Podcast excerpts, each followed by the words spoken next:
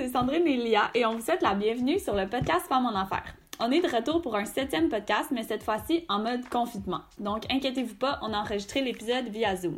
Ce mois-ci, on reçoit Sarah Mathieu, qui est étudiante euh, au doctorat en éducation à l'Université de Montréal. Euh, en plus de son parcours doctoral, Sarah, c'est une des cofondatrices de l'OBNL Taisez-vous, qu'elle a cofondée en 2015 avec euh, d'autres doctorantes. Aujourd'hui, Sarah, elle se dédie à cette organisation-là et elle apprend peu à peu à apprivoiser son nouveau statut d'entrepreneur social. Taisez-vous, c'est une organisation qui a pour mission de mettre en place des environnements qui facilitent la rédaction scientifique pour les étudiants des cycles supérieurs. Donc, plus concrètement, il offre des retraites d'écriture de trois jours dans différentes régions du Québec où les étudiants sont complètement pris en charge, puis où ils peuvent rédiger un mémoire, une thèse ou un article scientifique dans des conditions vraiment idéales. Le petit point bonus, c'est que toutes les méthodes utilisées pour aider à la motivation et à l'efficacité dans ces retraites-là ont été documentées par la recherche. Cinq ans après la création de Taisez-vous, ils en sont déjà à plus de 50 retraites d'écriture à travers le Québec et leur modèle inspire tellement qu'ils s'exportent même à l'étranger. En parallèle avec Taisez-vous, Sarah poursuit la rédaction de sa thèse doctorale qui porte sur le potentiel des jeux vidéo à des fins de promotion de la santé sexuelle auprès des jeunes adultes. Ses recherches l'ont menée à être euh, coordonnatrice de recherche pour une étude qui s'appelle Pixel et qui dresse un portrait de la santé sexuelle des jeunes Québécois. Si vous voulez en savoir plus, on a mis un reportage de RAD qui explique vraiment bien son étude. On vous laisse donc sur cet épisode un peu particulier et on vous souhaite une bonne écoute.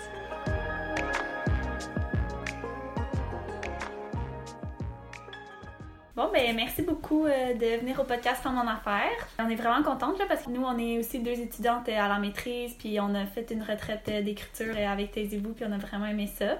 Fait qu'on se demandait si tu pouvais peut-être euh, nous expliquer un peu ton parcours académique au début pour savoir qu'est-ce que tu as fait. Oui, donc moi, je suis sexologue de formation à la base. Autant j'étais intervenante dans les écoles secondaires et fait de l'éducation à la sexualité. Donc, je suis pas thérapeute. J'ai toujours euh, travaillé davantage euh, en recherche-intervention, c'est-à-dire de développer, d'implanter, d'évaluer des programmes d'éducation à la santé sexuelle. Puis, ça m'a amené à travailler avec plein de, de belles communautés de personnes, puis beaucoup, beaucoup dans une approche participative.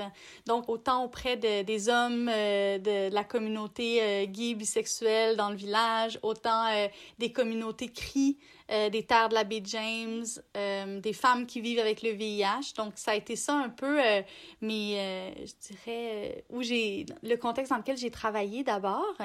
Puis pendant quand même plusieurs années, j'ai poursuivi à la maîtrise dans ce contexte-là en étudiant l'implantation de l'éducation à la sexualité en, milieu scolaire. Et ça m'a amené à occuper un poste de, en recherche à l'Institut national de, santé publique et puis de poursuivre aussi à la fois au doctorat et euh, comme chargée de cours à l'UCAM et, à l'Université de Montréal, puis à enseigner la promotion de la, santé sexuelle, euh, du bien-être sexuel euh, auprès d'une diversité de population et de me spécialiser dans la prévention des infections transmissibles sexuellement et de, dans ce contexte-là, de l'usage des, technologies du ludique, des jeux vidéo et tout ça. Donc ça, c'était jusqu'à il y a cinq ans. J'étais vraiment très, très ancrée dans ce, dans ce milieu-là. Mais c'est vrai qu'au fur et à mesure que j'avançais dans le domaine euh, euh, académique, dans le, dans le milieu de la recherche, euh, ben, c'est un domaine qui, qui m'a amené à avoir des grandes désillusions, parce que c'est un, un, contexte qui est très particulier, le, le contexte académique, qui n'est pas toujours favorable à la, à la mise en place de, de, de recherche adéquate et au bien-être des gens. Et puis c'est là où euh, l'idée de, de Taisez-vous est née en collaboration avec d'autres euh, doctorantes. Et puis ça m'a amené à, démarrer Taisez-vous il y a cinq ans et puis à, m'embarquer dans la grande aventure de l'entrepreneuriat et de l'économie sociale et solidaire parce que c'est un, organisme à but non lucratif et de mener euh, les deux carrières en parallèle. Donc je fais toujours de la recherche et j'enseigne, je suis toujours chargée de cours, mais en, même temps, je dirige coordonne les activités de, de Taisez-vous depuis euh, bientôt cinq ans. Fait que là, dans le fond, t'as pas justement soutenu ta thèse comme tu nous expliquais, mm-hmm. mais t'es quand même à la fin vu que c'est quand même bien avancé ton projet selon ce qu'on Oui, mais en fait, c'est ça qui est très très drôle dans mon parcours parce que l'ensemble des, euh, des cofondatrices de Taisez-vous ont déposé dans les dernières, en fait, dans la dernière année. Parce qu'on était toutes rendues plus ou moins au même endroit, alors que moi, euh, clairement, alors que ça allait plutôt bien quand j'ai démarré Taisez-vous. Taisez-vous a tellement pris de place dans ma vie que j'ai même pris une pause euh, de doctorat dans, euh, dans ce contexte-là, de manière à, assumer complètement euh, la direction d'un organisme, mais aussi, en fait, un organisme qui s'est adonné à être en croissance perpétuelle depuis le début. Oui, c'est ça, parce que vous avez beaucoup de projets pilotes qui s'en viennent. Il y avait à Sherbrooke, Québec aussi, qui ça allait se mettre en place, fait que ça a grossi beaucoup. Là. En France aussi, c'est ça, j'ai vu euh, qu'ils avaient un groupe euh, parenthèse. Exactement. Les étudiants demandaient davantage, ça se parlait beaucoup de bouche à oreille, et puis on est passé de cinq retraites de rédaction par année, c'est cinq retraites pour euh, donner une idée aux, aux personnes qui connaissent pas du tout, taisez-vous, c'est 40 étudiants, 40 à 50 étudiants à chaque fois. Et puis on est passé de 5-6 retraites par année à 12, et puis finalement à 18, puis là, on est rendu à 20, puis ça répond toujours pas à la demande. Ce qui montre aussi que le milieu académique euh, a besoin de d'autres ressources que celles qu'on retrouve au sein des campus. Euh, donc là, il y a une croissance, c'est juste au niveau du nombre de retraites, puis de mon équipe d'animation, puis la coordination, puis tout ça. Mais en parallèle, en donné, on a réalisé que euh, les étudiants avaient envie de poursuivre l'expérience des retraites une fois qu'ils étaient revenus en ville. Puis c'est là qu'on a fait le pari d'ouvrir un espace de rédaction qui est un peu comme un hybride entre une bibliothèque, un laboratoire de recherche, un café. Et donc on a essayé de prendre les, éléments positifs de ces espaces-là, d'enlever les éléments négatifs, puis de faire un espace qui allait être pensé vraiment par et pour les étudiants. Quand je me rappelle, quand, j'ai signé euh, avec Émilie, la cofondatrice, on a signé un bail pour, euh, pour cinq ans prolongé pendant 10 ans. Euh, c'est très stressant parce que là, finalement, on avait des coûts fixes pour la première fois. C'était pas juste un modèle d'affaires qui fonctionnait par projet, comme avec les retraites. Puis finalement, bon, on avait fait des prévisions financières qui étaient assez pessimistes. Puis on est dans un contexte où, euh, avant la crise, là, les espaces de coworking sont pas nécessairement. Euh, c'est mm-hmm. pas une industrie qui va particulièrement bien. Alors que nous, après quatre mois, on était plein. C'était vraiment, on répondait vraiment, vraiment à un besoin. Puis c'est ça qui nous a amené à considérer euh, la pertinence de faire des projets pilotes pour mener à des espaces à Sherbrooke, à Québec, un deuxième espace à Montréal. Parce que, un peu pour expliquer, euh, cette retraite-là, c'est pour briser l'isolement, parce qu'en en fait, en tant qu'étudiant, on se sent un peu seul, pour, pour nos auditeurs qui savent pas ce que c'est, travailler tout seul, justement, dans, à notre bureau, bah, comme maintenant la plupart de la population va pouvoir euh, s'en rendre compte concrètement qu'est-ce que c'est que travailler tout seul chez soi, puis d'avoir euh, son espace, puis devoir créer ses propres horaires? Puis aux retraites, euh, on y va tous en groupe et on rédige selon un planning que euh, justement Taisez-vous propose. basé sur des concepts que vous avez développés en, équipe, j'imagine. Comment c'est venu cette idée d'organiser ça? Comment vous avez pensé avec les autres, les autres cofondatrices à, à faire ça un peu avec ce modèle-là? C'est, une excellente question, puis euh, elle permet de révéler en fait en quoi euh, on est à la base des chercheuses avant d'être des entrepreneurs. Et donc, euh, pour organiser la première retraite, ce qu'on a fait, c'est vraiment une approche très recherche-action. On est allé éplucher la littérature scientifique en termes de design, d'environnement, de pédagogie universitaire et tout ça. On a réuni aussi des, des experts de la pédagogie universitaire euh, et, euh, et, ils ont validé notre modèle. Ils sont même venus à la première retraite pour euh, nous aider à, réfléchir. Donc, on, on, a vraiment une approche très itérative de, à chaque fois qu'on fait un pas avec Taisez-vous, on évalue on collecte des données, on réajuste. Donc, on a fait ça avec les retraites, on a fait ça avec l'espace. Et puis, à chaque fois qu'on a inséré des méthodes pédagogiques, on les a testées de cette façon-là. D'où la méthode de gestion de temps qu'on a adaptée, euh, la méthode Pomodoro, qui à l'origine, par exemple, est 25 minutes de, travail, 5 minutes de pause pour les travailleurs autonomes. Nous, on l'a vraiment réfléchi pour faciliter la copratique dans un environnement collectif, que ce soit virtuel ou à la maison. On a aussi développé des objectifs de planification aussi pour aider les étudiants à être plus au fait du processus de rédaction. Donc, c'est pas une, une approche de, nécessairement qui est centrée sur la performance, mais au contraire sur le réalisme et la bienveillance, euh, ce qui est vraiment comme en, en opposition aux dynamiques de compétition qu'on retrouve dans, en milieu universitaire. Ça, ça nous a permis, je pense, de faire des pas intéressants euh, pour, euh, pour notre communauté, mais aussi, à chaque fois, on regarde le milieu universitaire, on identifie à quel point il est malade, puis on se dit, OK, mais qu'est-ce que nous, on peut faire pour répondre à ça? Donc, par rapport à la compétition, par rapport à l'isolement, à l'invisibilité de la tâche de rédaction, euh, aux inégalités sociales aussi qui sont très, très présentes, les femmes, les personnes racisées, les personnes qui, ont, qui vivent avec des handicaps, tu sais, comment nous, on peut mettre en place des ressources pour pallier à ces inégalités-là? Puis on n'a pas inventé non plus tout ça. Il y a des chercheurs comme Rowena Murray, avec qui on a collaboré, qui est une chercheure d'Écosse, qui était vraiment une précurseur dans le domaine des retraites de rédaction dans une perspective de lutte aux inégalités. Donc, ça montre aussi comment on s'inscrit aussi dans un écosystème de chercheurs qui s'intéressent à ça, puis c'est pas juste nous. Après, bon, ça fait de nous des entrepreneurs aussi, euh, ce, qui était, ce qui est super intéressant parce que mm-hmm. on en vient à être très autonome du milieu universitaire finalement aussi grâce à cette approche-là. Oui, exact. Puis euh, justement, là, vous parlez de Pomodoro. Est-ce que tu peux expliquer comme c'est quoi l'origine de cette technique-là, puis pourquoi c'est efficace, puis peut-être justement les gens même qui sont euh, à la maison en ce moment, ils pourraient adopter cette euh, approche-là. Oui, c'est vrai que ça peut être euh, assez pratique, surtout euh, en ce moment. À la base, quand on regarde l'approche Pomodoro, c'est une approche toute bête de gestion de temps. elle a été développée par le, chercheur Francesco Cirio dans les années 90 pour vraiment soutenir les travailleurs, travailleuses autonomes face à la procrastination, l'éparpillement, aussi gérer, parce que c'est des contextes professionnels où il y a beaucoup, beaucoup de courriels, où on a toujours l'impression que ce qui presse finit par dominer ce qui est important ça, ça s'inscrit, je pense que ça mm-hmm. concerne vraiment beaucoup de monde dans un contexte que le sociologue Armut Rosa parle d'accélération sociale, où le, le temps se compresse, même si on a des mm-hmm. ressources technologiques qui, normalement, devraient nous, en, nous libérer du temps. Puis, je trouve qu'un des exemples qu'Armut Rosa euh, souligne, puis qui est, à, à, mes yeux, hyper intéressant, c'est le passage de la correspondance des lettres au courriel.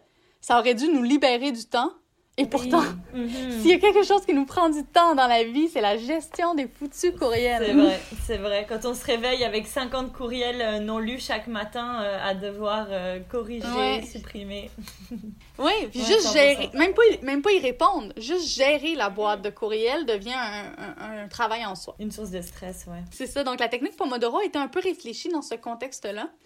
Euh, où il y avait une alternance de 20, 25 minutes de travail, 5 minutes de pause. Ce qui est intéressant aussi, c'est pas juste de découper le temps, mais bien d'associer à chaque période de temps des tâches de façon réaliste, puis de se dire qu'est-ce que je peux accomplir pour ce, temps-là?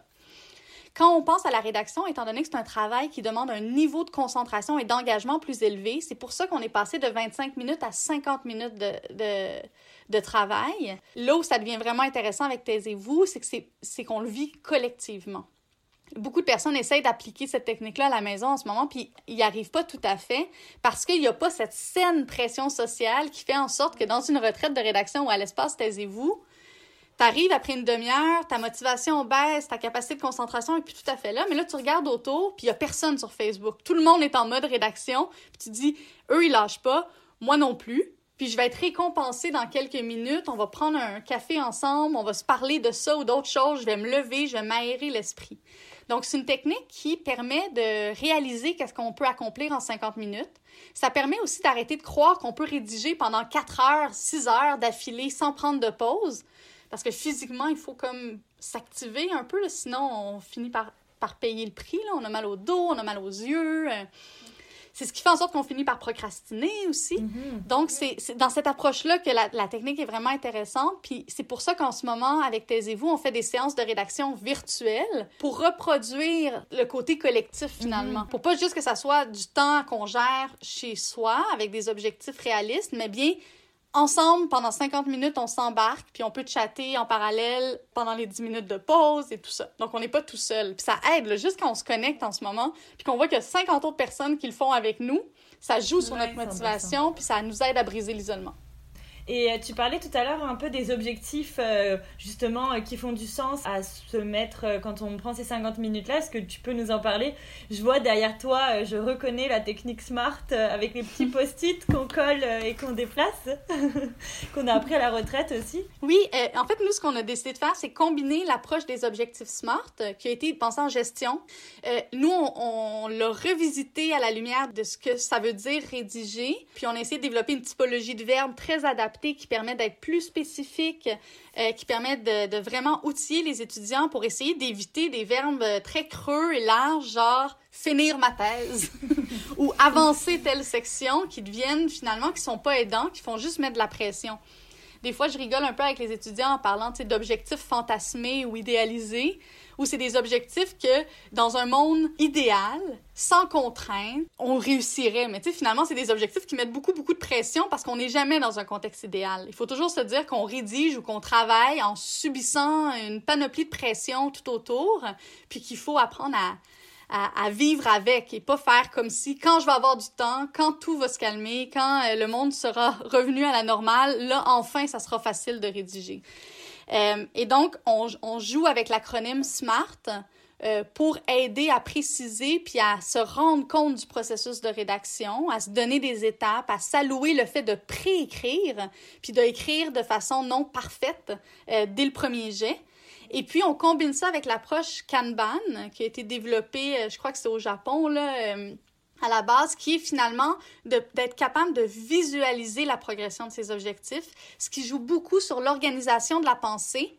Euh, le fait d'enlever des, espèces de pensées parasites, parce que tant qu'on ne l'a pas noté quelque part, ça reste en tête, ça nous empêche d'être focus.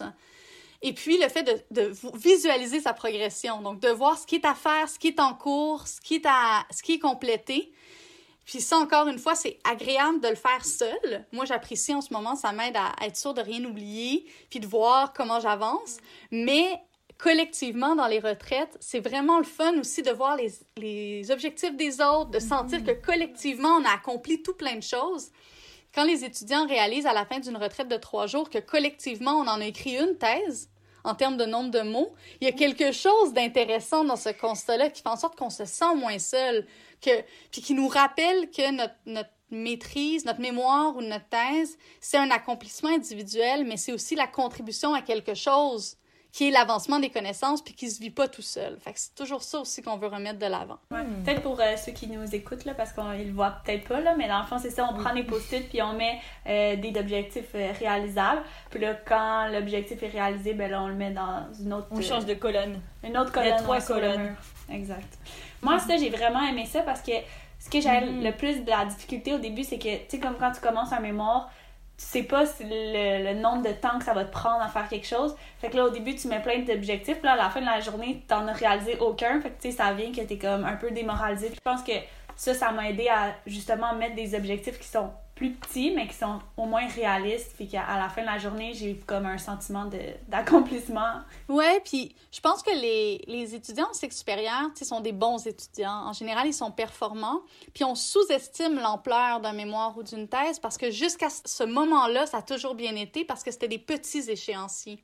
Puis là, on n'a pas le choix de découper une grosse, grosse tâche en petites tâches digestes de manière à non seulement sentir la progression, être satisfait soi-même, mais aussi parce qu'il faut réaliser c'est quoi toutes ces étapes-là de la recherche puis le, le faire. Donc, euh, c'est un découpage. Je pense qu'au début, tout le monde est stressé puis découragé. La première fois qu'on le fait, on se rend compte à quel point on est pourri pour planifier puis évaluer. Mais après, ça devient vraiment utile, très satisfaisant, puis ça permet d'éviter euh, l'espèce de juste la to-do list, mais qu'on reporte d'une journée à l'autre finalement, puis on n'arrive jamais au bout de cette liste-là quand on fonctionne de cette façon-là. Puis ça, on sous-estime à quel point ça démoralise une personne.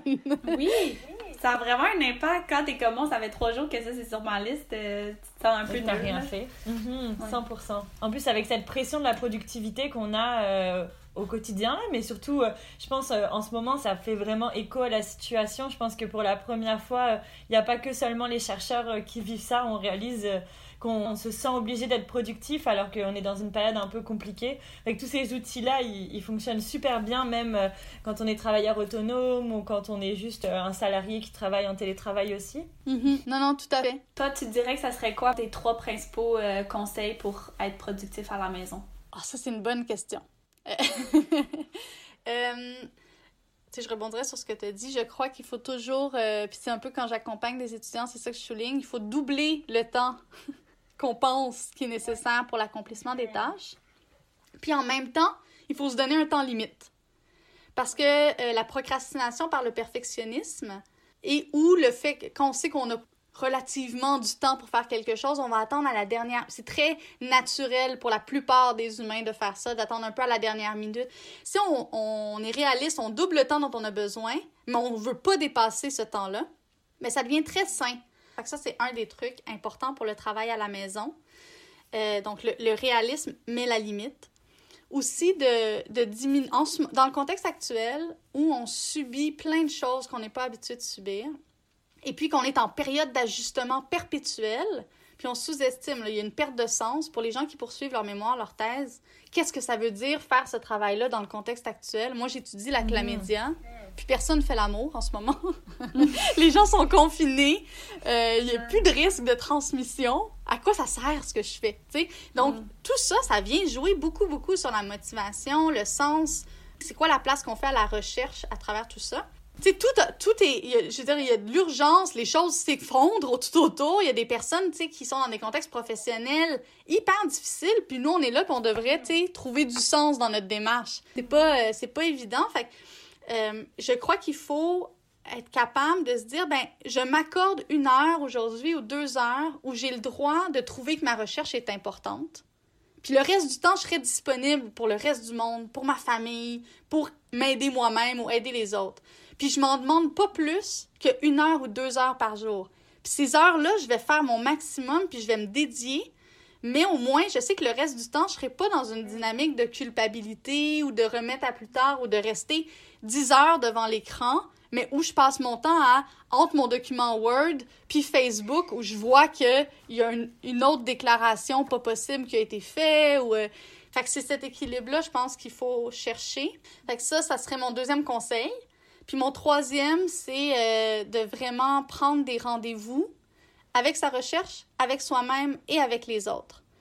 Puis ça, c'est un. Euh, donc, cette histoire de rendez-vous, ça peut être juste une fois par semaine, ça peut être juste une heure par semaine. Mais de le, de le faire avec quelqu'un d'autre, puis ça, ça peut être bon pour des travailleurs autonomes aussi, de se connecter sur une plateforme quelconque, et puis de se dire, ben, ben là, c'est le moment où je me donne à travailler, je le fais avec quelqu'un d'autre, puis on se rend des comptes de façon super bienveillante. C'est pour ça que c'est mieux qu'à la direction de recherche, c'est sans position mmh. hiérarchique, mais mmh. juste pour se dire, bon, ben, qu'est-ce qui se passe de ton côté? Moi, c'est ça. Qu'est-ce que t'en penses? Comment on, on s'y attaque? Puis ça va être correct, Puis ça, ça l'aide aussi comme à implanter une routine un peu qu'on a peut-être perdue, justement, vu qu'on peut plus sortir de chez nous.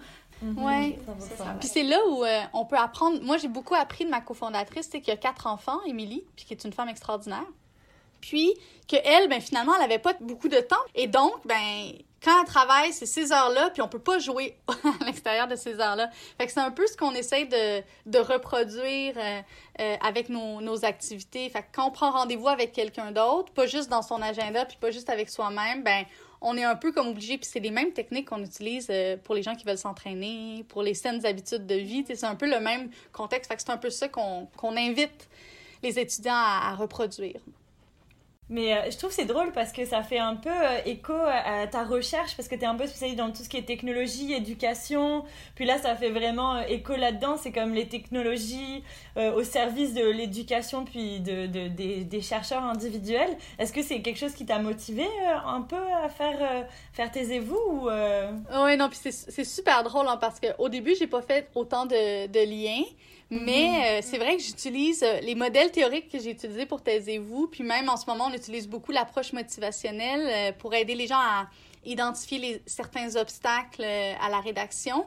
Et puis c'est une, approche que j'utilisais moi pour promouvoir l'utilisation du condom avec, dans mes autres interventions. Mhm. Donc vraiment, il y a des, des, des approches euh, qu'on dirait comme euh, de modifications de comportement qui prennent en considération les environnements, euh, qui, m'ont, qui ont été fortement inspirés de la santé publique, puis que j'ai réinjecté finalement dans Taisez-vous. Puis j'ai bonifié, tu sais, je suis beaucoup plus critique et sensible aux environnements favorables maintenant, à force d'avoir travaillé avec Taisez-vous, pour, pour des approches de, de, santé publique. Fait que c'est intéressant comment les deux se nourrissent, alors qu'à la base, il n'y a pas tant de contact, il n'y a pas tant de zones grise, on dirait pas en tout cas. Là. Non, c'est ça. C'est vraiment drôle. Je trouve que ça met vraiment de l'avant aussi euh, l'importance de la recherche scientifique. C'est souvent quand, quand je dis que je fais de la recherche. Euh, les gens pensent que je suis dans un laboratoire et que genre je fais des analyses là, mais en réalité, ce qu'on étudie, qui est comme euh, sur, sur des faits ultra recherché puis conceptuel, en réalité, s'applique tellement à la réalité justement et à la vraie vie. Et je trouve que c'est tellement. Ça, rappelle que c'est important de, de, faire usage de ces connaissances-là au quotidien et autant dans les entreprises que dans la vie quotidienne. Non, c'est un super bon point. Puis je dirais que nous, dans les incubateurs et les accélérateurs de start-up qu'on a fait pour Taisez-vous, on a été soutenus entre autres par l'Esplanade, euh, par la, le, programme Innoïve de la Fondation McConnell. Et euh, c'est avec le temps que je me suis rendu compte que les, euh, en fait, les chercheurs peuvent faire des très, très bons entrepreneurs beaucoup plus, non seulement souvent ça va peut-être aller tendre plus vers l'économie sociale et solidaire, mais il y a aussi une approche qui est très lean, mm-hmm. très euh, développement, itération, euh, tu sais, des analyses de besoins. Les chercheurs, on est spécialisés dans ça, tu sais, dans l'approche plus systématique et tout. On va pas juste suivre notre, euh, notre intuition ou mm-hmm. tomber en amour avec notre solution, tu sais, on va essayer d'aller chercher les données, les, aller valider certaines hypothèses, tu sais. Donc, je pense que ça, ça fait de l'entrepreneuriat beaucoup plus safe je pense. Mhm. C'est vrai. Et puis ce côté autonome, là? Aussi, aussi, ouais, tout à fait. Tu sais, vous avez fait, là, vous êtes, nous, on est allé à, je pense, la 54e euh, retraite d'écriture, mais même à ça, vous envoyez quand même des questionnaires aux gens pour vraiment savoir notre mhm. feedback. Fait que ça, je trouvais ça bien que, tu sais, vous arrêtez pas non plus de consulter votre clientèle en tant que telle. Mhm. C'est une des stratégies qu'on utilise pour être dans une approche par et pour, pour euh, améliorer les services qu'on offre, mais aussi faire en sorte que les étudiants en fassent partie moi, ce que je souhaite, c'est aussi d'offrir des emplois stimulants, intéressants à des étudiants euh, dans un contexte externe au milieu universitaire, mais en plus, ça, ça permet de créer un réseau qui est euh, interuniversitaire, interdisciplinaire. Donc, ce que je souhaite avec Taisez-vous, c'est aussi d'offrir des opportunités socio-professionnelles valorisante, puis euh, mieux payée, j'espère éventuellement que le milieu universitaire, tu sais, où euh, il y a tout cet aspect-là aussi qui peut être intéressant avec la position qu'on a là. OK. Puis là, en ce moment, vous êtes combien, dans le fond, dans l'équipe? Euh, ben, jusqu'à tout récemment, parce que là, les choses ont beaucoup, beaucoup changé euh, dans les derniers mois. Puis moi-même, comme gestionnaire, là, entre guillemets, je fais face à des défis très, très particuliers en ce moment. on est vraiment dans une approche d'essayer de, de sauver l'organisme dans le contexte. Euh, mais jusqu'à tout récemment, on était rendu sept. On allait entamer un processus d'embauche pour les projets pilotes et tout ça. Là, c'est sûr que euh, on est en équipe réduite. Il y a des mises à pied temporaires qui ont dû être faites parce qu'on on est coupé de toutes nos rentrées d'argent en ce moment, plus de retraite, fermeture de l'espace. On est donc trois en ce moment à travailler de façon rémunérée. On est en, en plein développement pivot technologique pour vraiment transférer, comme demain, on a notre première retraite virtuelle qui a lieu.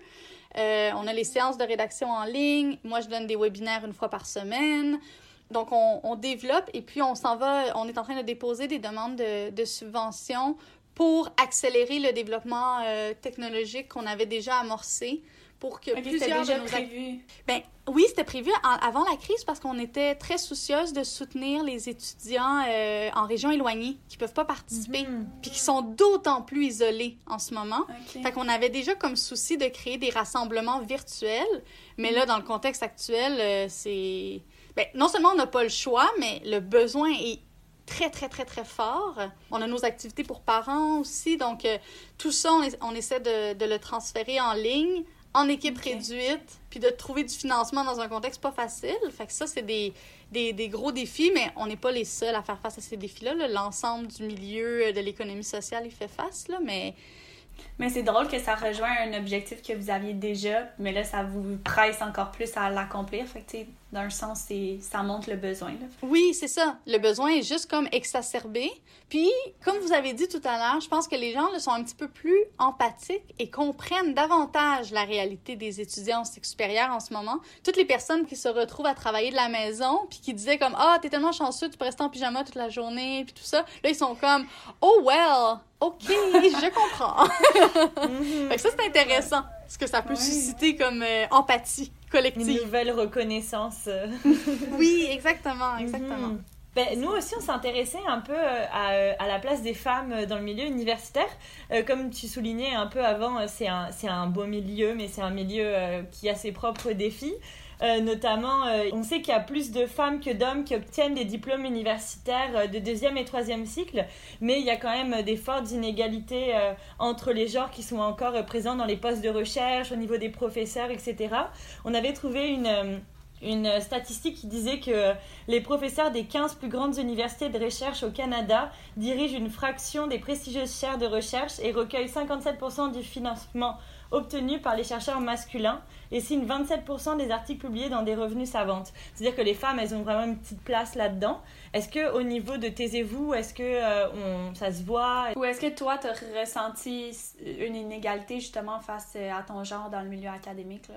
Il y a deux, euh, il y a deux niveaux. Donc, moi, personnellement, euh, c'est sûr que moi, je suis dans des domaines qui sont un petit peu plus euh, féminins, euh, qui est la sexologie, psychologie, éducation.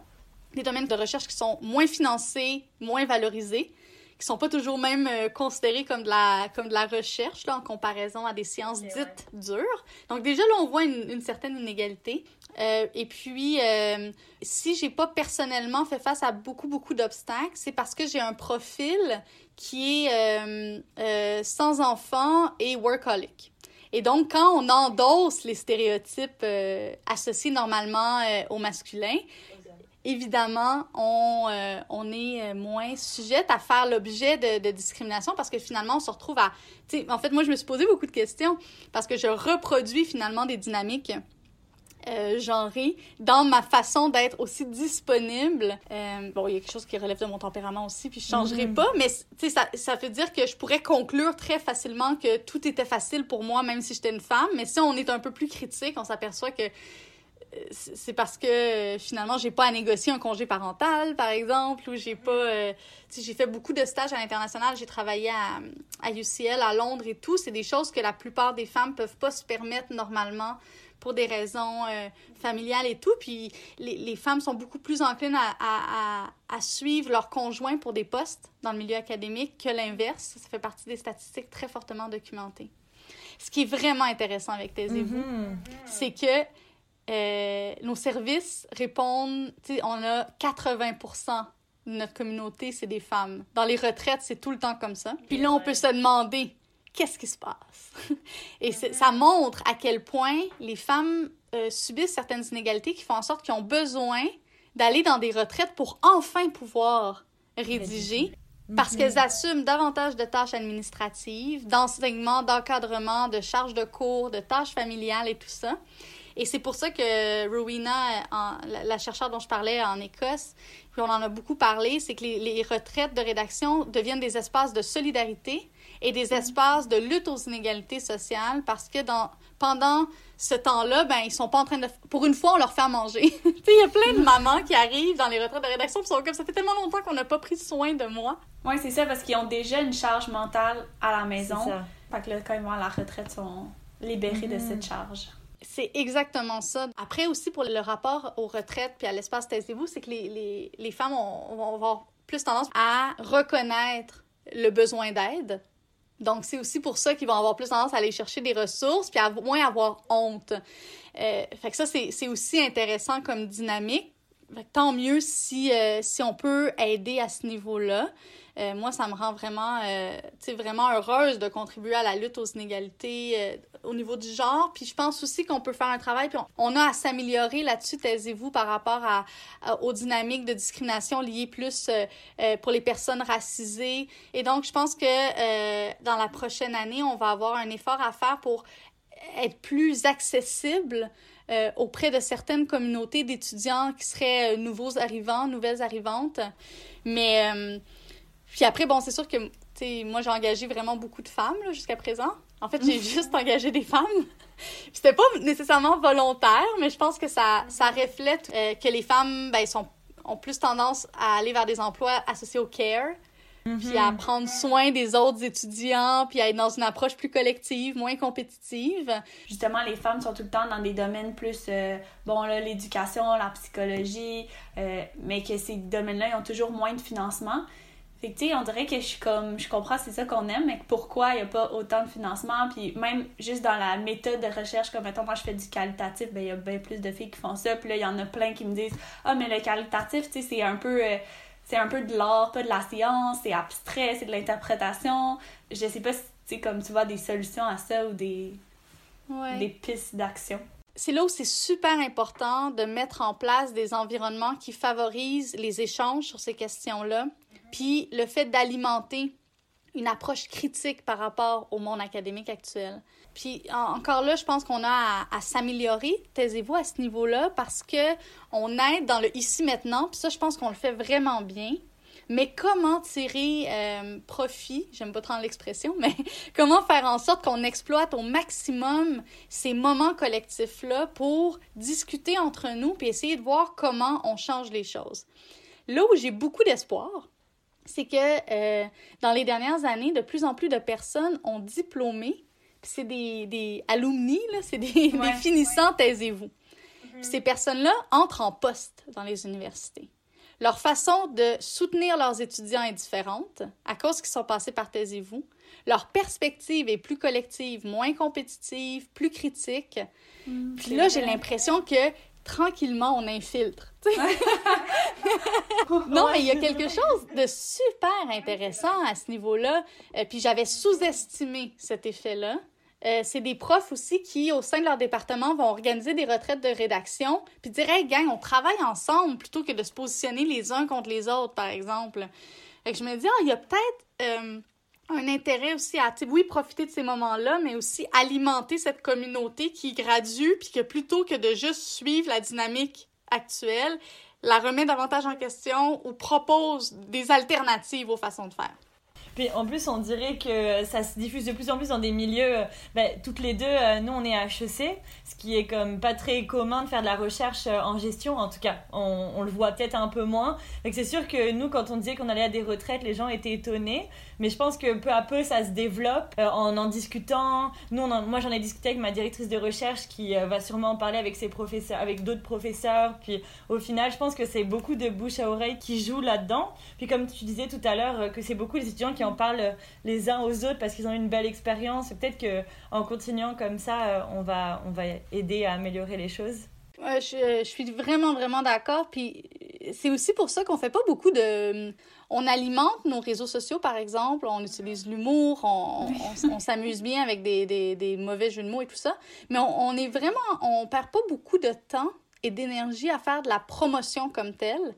Mais ça n'aura jamais l'impact de quelqu'un qui explique exactement la différence que ça a fait dans son parcours, qui, qui parle de cette expérience, puis qui dit oh, mais j'avais pas vu les choses comme ça jusqu'à présent, puis la retraite a complètement changé, ou de. ça, c'est beaucoup plus intéressant, puis c'est tellement plus vrai aussi. Mais en plus, que, ce que j'aime beaucoup avec Taisez-vous, c'est que c'est vraiment super accessible. Moi, j'ai été vraiment étonnée. Euh, on a été entièrement financé par notre école et j'ai l'impression que la plupart des participants, euh, c'était le cas aussi. La plupart des universités offrent des, des bourses euh, participer et tout ça. C'est pas c'est pas vrai pour toutes, les universités, puis c'est pas la même euh, le, même niveau de remboursement, mais on, travaille vraiment fort pour essayer de, faire en sorte que ce soit au maximum le plus accessible possible. Puis nous on négocie beaucoup nos tarifs. Euh, on est un, un organisme non lucratif, on fait aucun profit sur le dos des étudiants. Fait que là, c'est de voir à quel point les universités peuvent soutenir l'inscription finalement au maximum, puis comprendre bien. Ça a pris un certain temps avant d'avoir la, légitimité puis la notoriété puis qu'ils comprennent que ça fait vraiment une différence. Mais est-ce que justement, toi, t'as trouvé ça difficile vu que t'étais comme vraiment plus dans le milieu académique au début de comme, mettons, aller voir des partenaires, euh, faire de la négociation, faire de la promotion, comme comment te jumeler ça? Parce que l'apport des universités est vraiment important aussi parce que nous, tu on a appris l'existence de Taisez-vous grâce à HEC, sinon on n'aurait pas su. Les universités sont vraiment des partenaires essentiels dans ce qu'on fait pour la diffusion de l'information, pour l'accessibilité financière.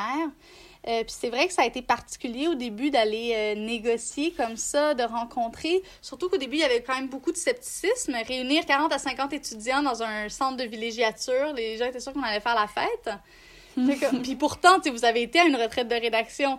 les gens sont on ne peut plus sages. Là. Le but, c'est mm-hmm. vraiment de de, tirer profit puis de travailler au maximum pendant trois jours. Là. Les gens, ils dorment tôt, sont épuisés. Ah oui, on était épuisés, nous. Nous, à 10 heures, on dormait. Mais c'est ça. Puis je me dis tout le temps qu'il faudrait que les, les, gestionnaires des universités viennent. Les gens seraient très surpris de voir à quel point c'est un, un silence monastique pour de vrai. Donc c'est toujours... Euh, ça, ça, a été particulier de négocier avec les universités. Euh, particulier pour moi de constater la, la haute compétition entre les universités, qui fait en sorte que c'est parfois difficile parce que les universités financeront pas des activités qui soutiennent les étudiants de d'autres universités. Nous, on tient euh, euh, au, caractère interuniversitaire de nos activités, puis on, on débordera pas là-dessus jamais. Et ça fait en sorte qu'on a eu le système de bourse qui fait en sorte que euh, le, le, le, HEC vous finance vous, mais pas taisez-vous. Donc, c'est un système qui a ses, forces et ses limites. Ça nous rend très fragiles, comme en ce moment, par exemple, comme on fait plus de ventes, on n'a plus aucun financement. On a des différentes modalités de, de remboursement puis de, de, de rabais offerts par les universités, mais essentiellement, c'est des bourses qui, qui, ne financent que leurs étudiants à eux. Euh, fait que ça, ça a été de la... En fait, c'est du cas par cas, c'est la négociation avec chaque université, donc c'est beaucoup d'énergie pour nous, mais en même temps, c'est super important parce que 260 euh, dollars pour une retraite de rédaction, en termes de perception de valeur, c'est rien. La plupart des étudiants, ils sont très d'accord sur le fait que ça vaut même plus que ça. Mais quand on y pense, il y a quand même des limites à payer pour travailler. Ouais. Donc, ils devraient, les étudiants devraient être payés jusqu'à un certain point pour faire ce qu'ils font.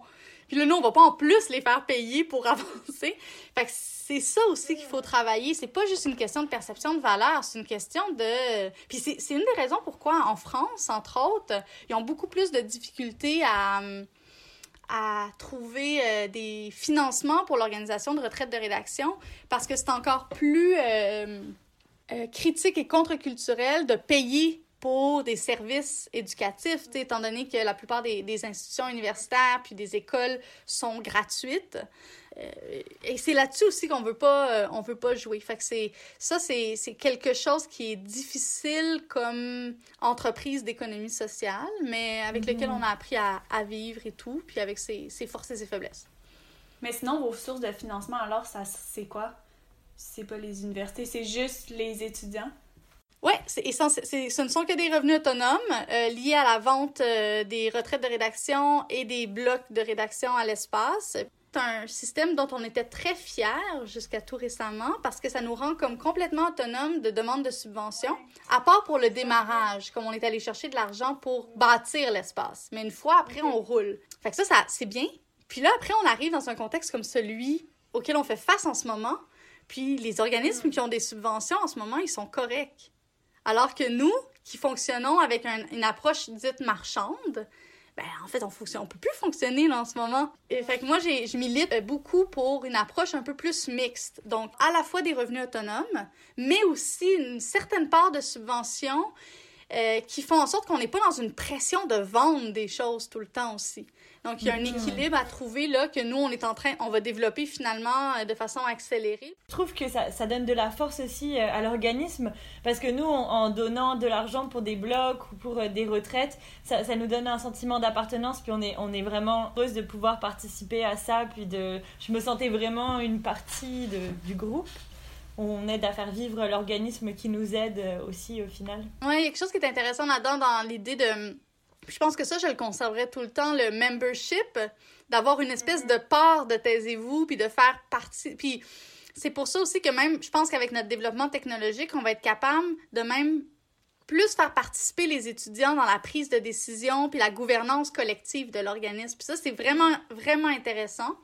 Donc, euh, de contribuer à la mission avec un petit montant, puis on est beaucoup, beaucoup à le faire, J'aime beaucoup cette approche-là, mais tout en allant chercher peut-être un soutien des universités et du ministère, parce que jusqu'à un certain point, on fait ce qu'ils font pas. sais, moi, c'est aussi ça qu'il faut, je pense, mettre de l'avant. Ah, c'est fou intéressant de savoir justement aussi comment ça fonctionne une organisation à type plus social. c'est bien intéressant. Bah, merci beaucoup. Euh, ça, fait, euh, ça fait vraiment euh, le tour de ce qu'on voulait apporter. Puis je pense que ça va, ça va vraiment aider les gens qui vivent en ce moment des difficultés par rapport à la gestion, à la motivation, à la gestion du temps et du, du stress. Donc merci beaucoup. Merci d'avoir écouté ce septième épisode euh, du podcast. On espère que vous avez aimé.